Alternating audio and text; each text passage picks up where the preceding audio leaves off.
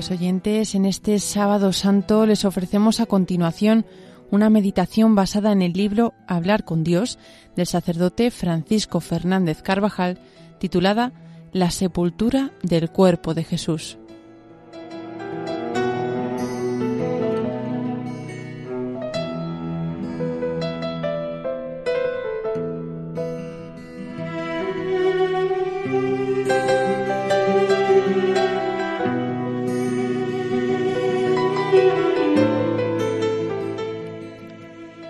Después de tres horas de agonía, Jesús ha muerto. Los evangelistas narran que el cielo se oscureció mientras el Señor estuvo pendiente de la cruz y ocurrieron sucesos extraordinarios, pues era el Hijo de Dios quien moría. El velo del templo se rasgó de arriba abajo, significando que con la muerte de Cristo había caducado el culto de la antigua alianza. Ahora el culto agradable a Dios se tributa a través de la humanidad de Cristo, que es sacerdote y víctima.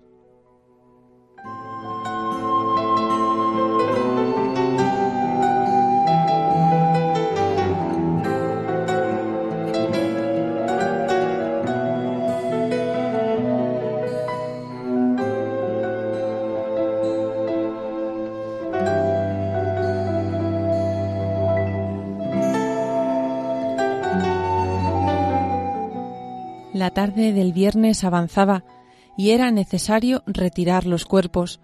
No podían quedar allí el sábado. Antes que luciera la primera estrella en el firmamento, debían estar enterrados. Como era el día de la preparación de la Pascua, para que no quedaran los cuerpos en la cruz, pues aquel sábado era un día grande, los judíos rogaron a Pilato que les quebraran las piernas y los quitasen. Este envió unos soldados que quebraron las piernas de los ladrones, para que murieran más rápidamente. Jesús ya estaba muerto, pero uno de los soldados le abrió el costado con la lanza y al instante brotó sangre y agua. Este suceso, además del hecho histórico que presenció San Juan, tiene un profundo significado. San Agustín y la tradición cristiana ven brotar los sacramentos y la misma Iglesia del costado abierto de Jesús. Allí se abría la puerta de la vida, de donde emanaron los sacramentos de la Iglesia, sin los cuales no se entra en la verdadera vida.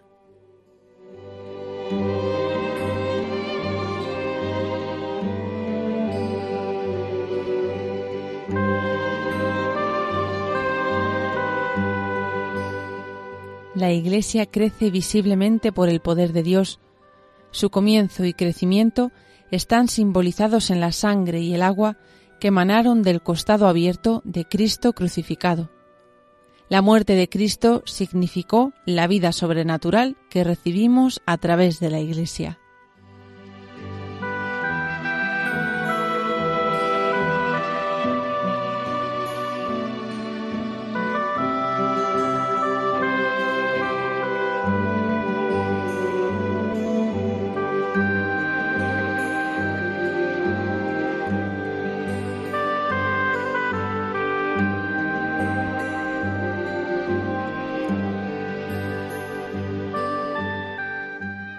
Esta herida, que llega al corazón y lo traspasa, es una herida de superabundancia de amor que se añade a las otras. Es una manera de expresar lo que ninguna palabra puede ya decir.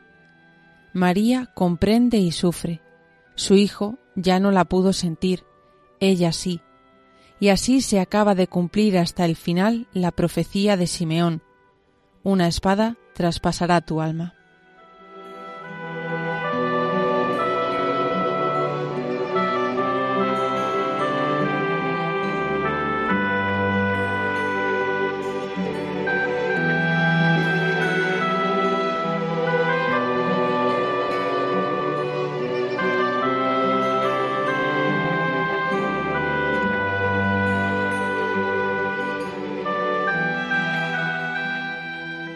Bajaron a Cristo de la cruz con cariño y veneración y lo depositaron con todo cuidado en brazos de su madre. Aunque su cuerpo es una pura llaga, su rostro está sereno y lleno de majestad. Miremos despacio y con piedad a Jesús, como le miraría la Virgen Santísima. No sólo nos ha rescatado del pecado y de la muerte, sino que nos ha enseñado a cumplir la voluntad de Dios por encima de todos los planes propios, a vivir desprendidos de todo, a saber perdonar cuando el que ofende ni siquiera se arrepiente, a saber disculpar a los demás, a ser apóstoles hasta el momento de la muerte, a sufrir sin quejas estériles, a querer a los hombres, aunque se esté padeciendo por culpa de ellos. No estorbes la obra del Paráclito, únete a Cristo para purificarte y siente con él los insultos y los salivazos y los bofetones y las espinas y el peso de la cruz y los hierros rompiendo tu carne y las ansias de una muerte en desamparo.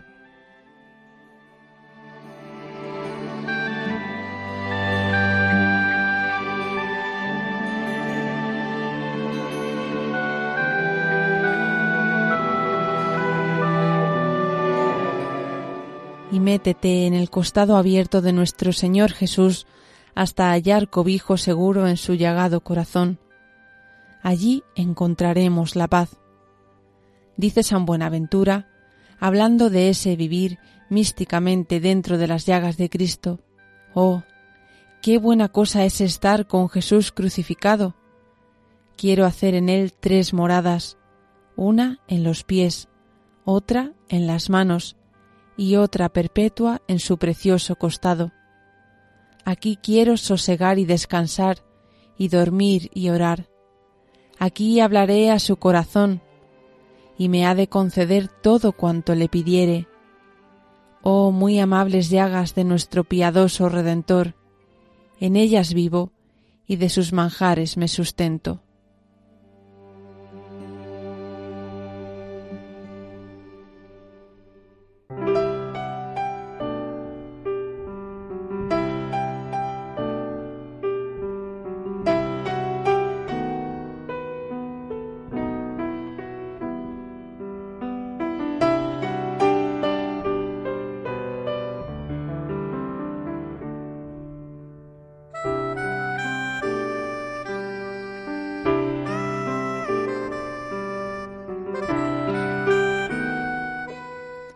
Miramos a Jesús despacio y en la intimidad de nuestro corazón le decimos, Oh buen Jesús, óyeme, dentro de tus llagas escóndeme, no permitas que me aparte de ti, del maligno enemigo, defiéndeme, en la hora de mi muerte llámame, y mándame ir a ti, para que con tus santos te alabe por los siglos de los siglos.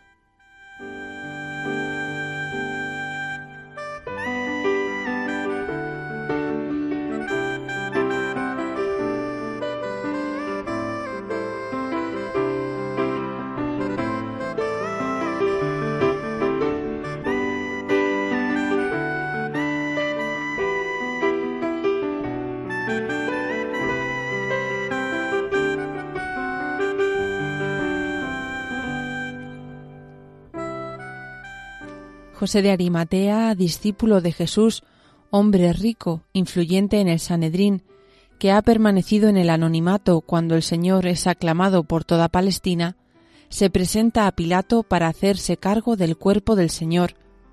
Se dispone a pedirle la más grande demanda que jamás se ha hecho, el cuerpo de Jesús, el Hijo de Dios, el tesoro de la Iglesia, su riqueza, su enseñanza y ejemplo, su consuelo, el pan con que debía alimentarse hasta la vida eterna. José, en aquel momento, representaba con su petición el deseo de todos los hombres, de toda la Iglesia, que necesitaba de él para mantenerse viva eternamente.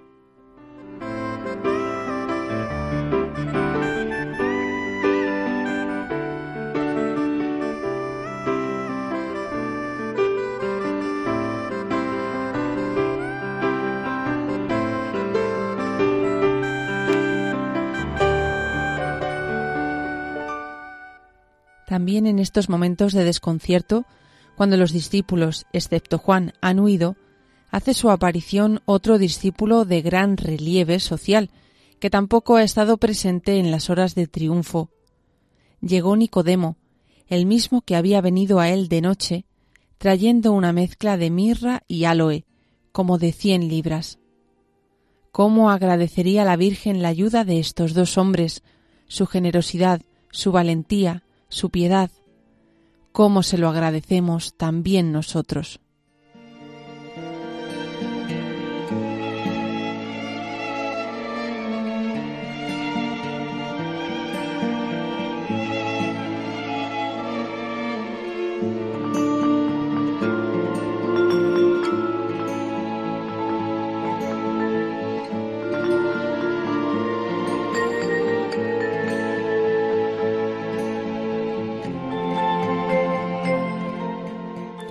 El pequeño grupo que junto a la Virgen y a las mujeres de las que hace especial mención el Evangelio se hicieron cargo de dar sepultura al cuerpo de Jesús, tienen poco tiempo a causa de la fiesta del día siguiente, que comenzaba al atardecer de ese día.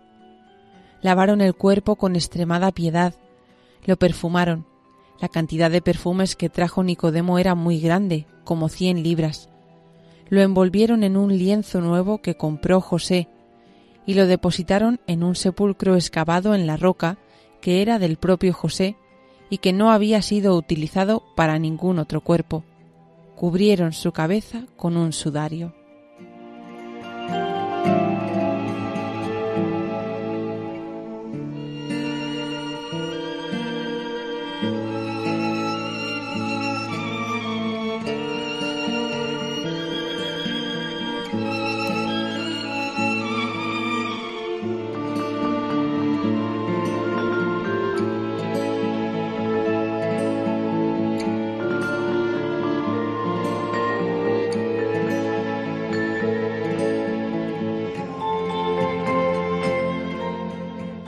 Cómo envidiamos a José de Arimatea y a Nicodemo, cómo nos gustaría haber estado presentes para cuidar con inmensa piedad del cuerpo del Señor. Yo subiré con ellos al pie de la cruz, me apretaré al cuerpo frío, cadáver de Cristo, con el fuego de mi amor. Lo desclavaré con mis desagravios y mortificaciones, lo envolveré con el lienzo nuevo de mi vida limpia, y lo enterraré en mi pecho de roca viva de donde nadie me lo podrá arrancar, y ahí, Señor, descansad. Cuando todo el mundo os abandone y desprecie, serviam, os serviré, Señor.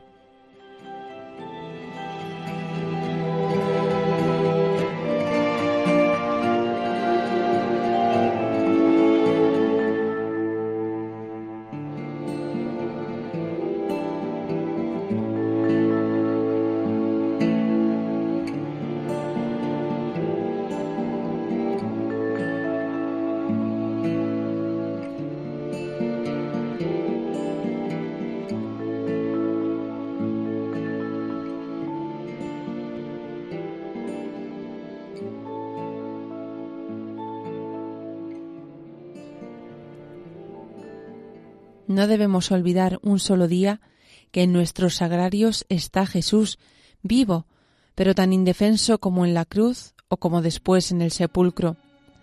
Cristo se entrega a su Iglesia y a cada cristiano para que el fuego de nuestro amor lo cuide y lo atienda lo mejor que podamos, y para que nuestra vida limpia lo envuelva como aquel lienzo que compró José.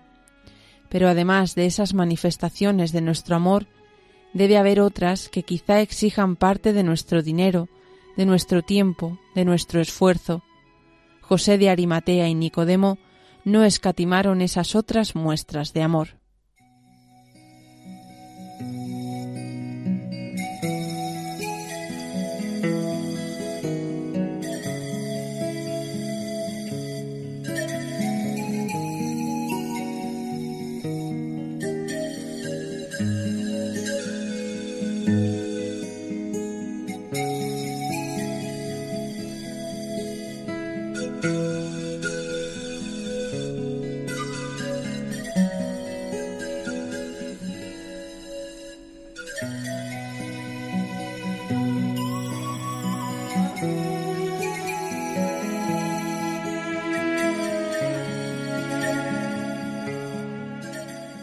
El cuerpo de Jesús yacía en el sepulcro. El mundo ha quedado a oscuras. María era la única luz encendida sobre la tierra. La Madre del Señor, mi Madre, y las mujeres que han seguido al Maestro desde Galilea, después de observar todo atentamente, se marchan también. Cae la noche. Ahora ha pasado todo. Se ha cumplido la obra de nuestra redención ya somos hijos de Dios, porque Jesús ha muerto por nosotros y su muerte nos ha rescatado. Tú y yo hemos sido comprados a gran precio. Hemos de hacer vida nuestra la vida y la muerte de Cristo, morir por la mortificación y la penitencia, para que Cristo viva en nosotros por el amor, y seguir entonces los pasos de Cristo, con afán de corredimir a todas las almas. Dar la vida por los demás. Sólo así se vive la vida de Jesucristo y nos hacemos una misma cosa con Él.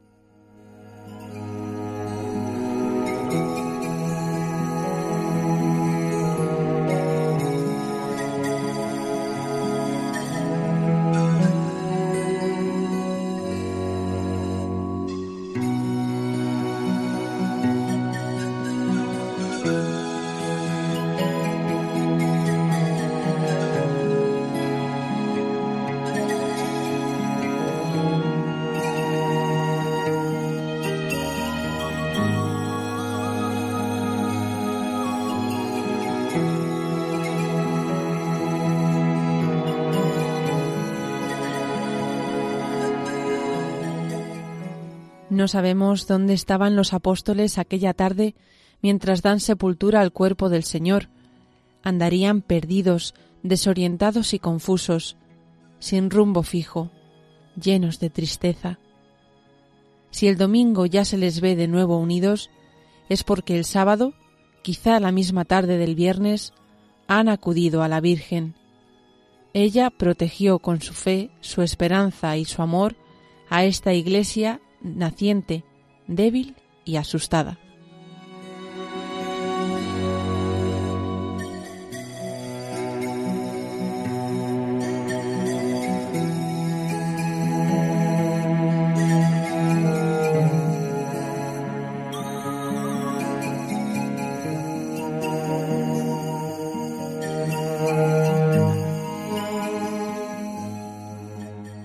Nació la Iglesia, al abrigo de nuestra Madre. Ya desde el principio fue consoladora de los afligidos, de quienes estaban en apuros. Este sábado, en el que todos cumplieron el descanso festivo según manda la ley, no fue para Nuestra Señora un día triste. Su Hijo ha dejado de sufrir. Ella aguarda serenamente el momento de la resurrección. Por eso no acompañará a las santas mujeres a embalsamar el cuerpo muerto de Jesús.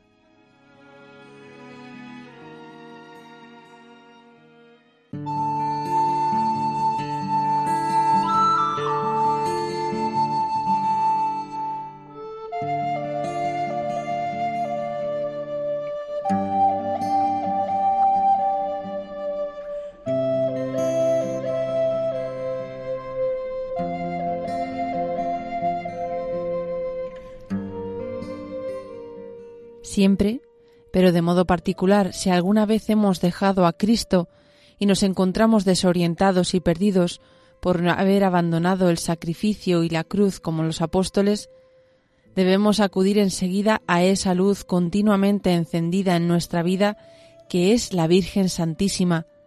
Ella nos devolverá la esperanza. Nuestra Señora es descanso para los que trabajan, consuelo de los que lloran, medicina para los enfermos, puerto para los que maltrata la tempestad, perdón para los pecadores, dulce alivio de los tristes, socorro de los que la imploran. Junto a ella nos disponemos a vivir la inmensa alegría de la resurrección.